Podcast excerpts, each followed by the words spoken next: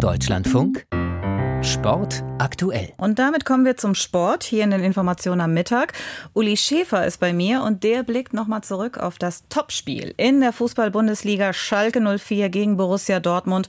Und das war doch tatsächlich ein Topspiel, oder? Das war ein Spiel auf sehr hohem Niveau und vor allem mit sehr viel Leidenschaft geführt, fand auch Dortmunds Trainer Edin Terzic. Es war ein packendes Spiel. Ich glaube, für die Zuschauer war es schön. Für uns war es dann am Ende sehr frustrierend. Am Ende jubelten die Schalker um Kenan Karaman, der zum 2:2 Endstand traf. Ja, dass wir im Derby punkten konnten, super für uns, für die Fans und ja, das pusht uns für die nächsten Wochen. Und Nico Schlotterbeck und seine Dortmunder Teamkollegen zogen lange Gesichter. Klar, wenn du zweimal in Führung liegst, willst du das Ding gewinnen ähm, und dann sind es zwei verschenkte Punkte, ja. Zweimal führten die spielbestimmenden Dortmunder in diesem emotionsgeladenen Derby, jeweils durch knallharte Fernschüsse.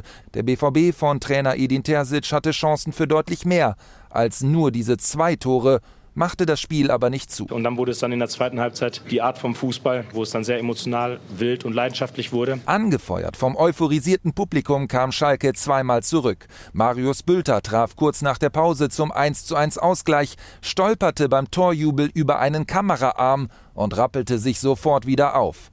Eine Szene sinnbildlich für dieses Spiel.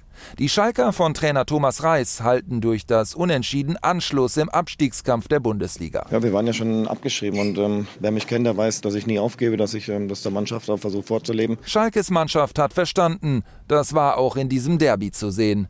Dortmund am Ende dieses begeisternden Kicks zwar geknickt, aber nach wie vor mit zuversichtlichem Blick aufs Meisterrennen. Nico Schlotterbeck. Wir haben jetzt die letzten Wochen geliefert, jetzt hast du einen kleinen Dämpfer, aber wir sind da, wir haben Bock und wir müssen jetzt einfach nächste Woche wieder gewinnen und dann ist alles wieder gut. Der BVB jetzt zwei Punkte hinter Spitzenreiter Bayern nach einem hochemotionalen Revierderby.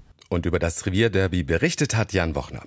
Der 24. Spieltag wird heute fortgesetzt. Das erste von drei Spielen beginnt um 15.30 Uhr. Freiburg trifft auf den Tabellenletzten Hoffenheim. Anders als zuletzt in der Europa League bei Juventus Turin geht das Team um Kapitän Christian Günther heute als klarer Favorit ins Spiel.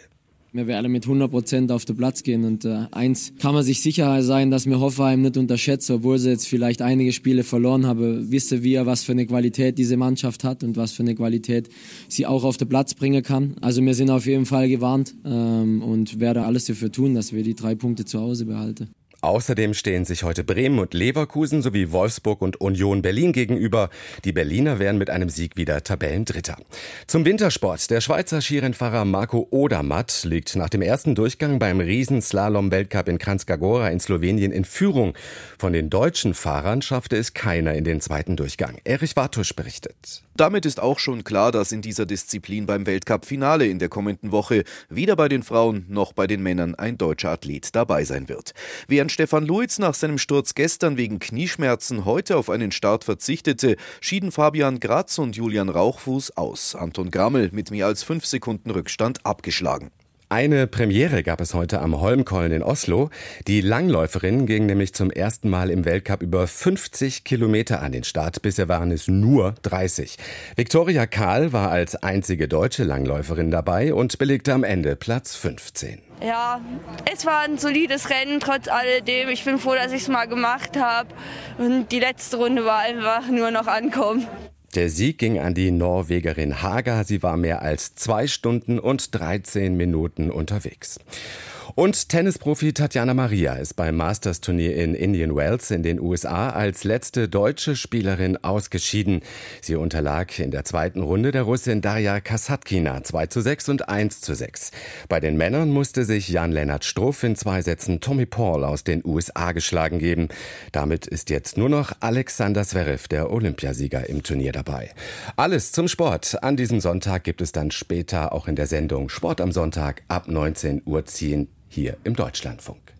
Und wir sagen Dank an Uli Schäfer mit dem Neuesten von Sport, was er hier präsentiert hat.